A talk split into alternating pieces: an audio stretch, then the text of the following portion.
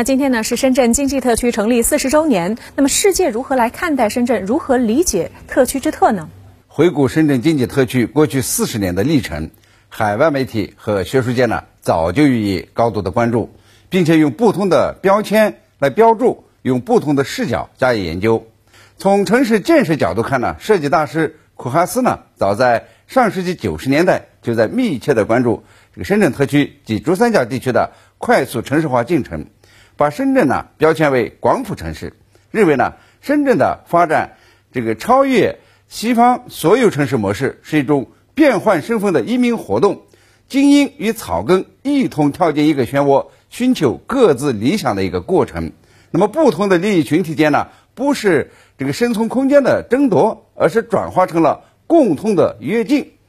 从经济发展或者是经济模式上看，诺贝尔经济学奖得主。这个美国经济学家保罗罗罗摩呢，把深圳特区呢标签为特许城市，认为呢深圳之路是独一无二的人力、资本、知识与观念的这个集聚和相互促进，构成了经济增长与发展的内生动力。所以呢，深圳的每一次产业结构调整和科技发展的关口啊，都是在向前冲刺。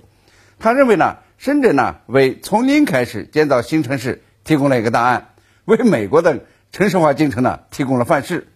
深圳呢不只是崭新的这个基础设施建设，更在于呢用比较先进的法治和管理方式，甚至呢可以采取与所属国家不同的体制机制。因为有深圳呢，中国的现代化进程发生了历史性的变化。那么对于深圳的解读呢，海外媒体和学术界的评价呢和研究几乎都是正面的。比如说呢，这个硬件之都、创客之都。创新制度、创业制度等等，这世界工厂呢已经成了过去式。那么最近几天呢，海外媒体的热点是世界第一个五 G 全覆盖城市——深圳创业板将与香港这个证交所一道，成为大中华地区最活跃的金融市场，吸引众多的科技初创企业呢在深港上市啊，也不用在这个西往纽约了。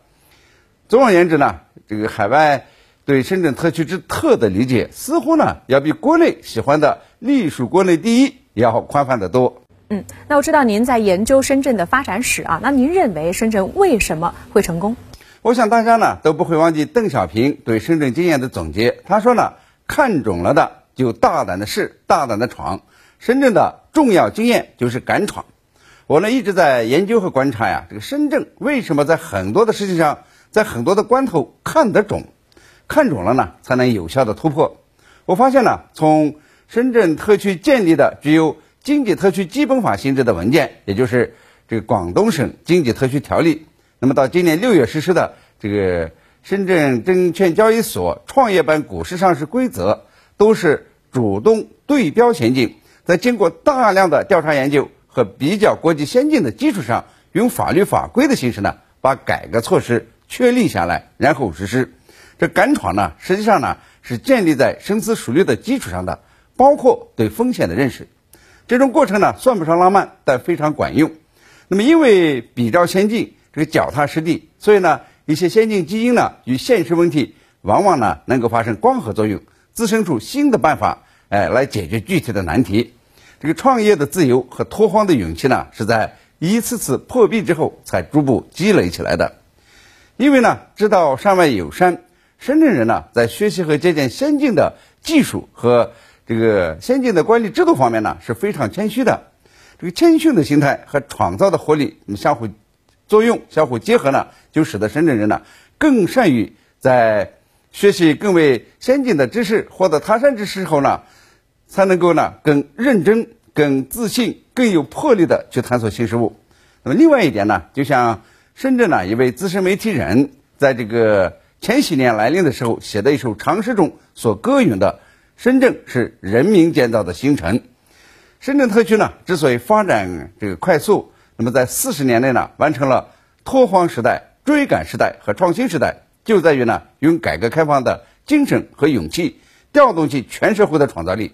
调动起这个跨国公司和各种市场要素，那么对特区的前景呢，产生了一种信心。那么深圳的成功呢？说到底是人民干出来的。嗯，那么深圳的发展呢，与香港密切关联。那您如何来看待今后深港合作的前景呢？深圳快速发展，特别是呢，在创立市场经济体制的过程之中，香港的管理方式和投资呢，是深圳的助燃剂。包括我们刚讲的特区建立基本法，就是呃广东省经济特区条例，都是在香港人的点拨下才开始起草的。那么上世纪八十年代、九十年代的深圳的许多的创举呢，都是借鉴了香港经验。那么进入新世纪以后，随着中国呢加入 WTO，深圳的许多政策和法律呢，又以世界先进为镜，逐渐的与香港呢形成了既合作又竞争的格局。二零一八年呢，深圳的 GDP 超过了香港，这是一件引人瞩目的事儿。那么总体而言呢，深港两地的主流是相互学习和借鉴。在金融、科技、教育、医疗等多方面呢，形成优势互补。现在呢，这个深港合作呀，又到了一个关头，就是如何呢，将深圳的高新科技企业与这个香港的这个金融呢，世界金融中心呢这种输血型呢，能够密切的整合，共同应对这个美国对香港及中国技术企业的打压。香港呢，也要充分的这个发挥啊，背靠深圳及大湾区的优势，在强化国家认同。和国国家安全的同时，继续的保持繁荣稳定。这深港合作呢，它既是民族复兴大业中的重要的组成部分，也为一国两制新闻支援呢上了一道保险。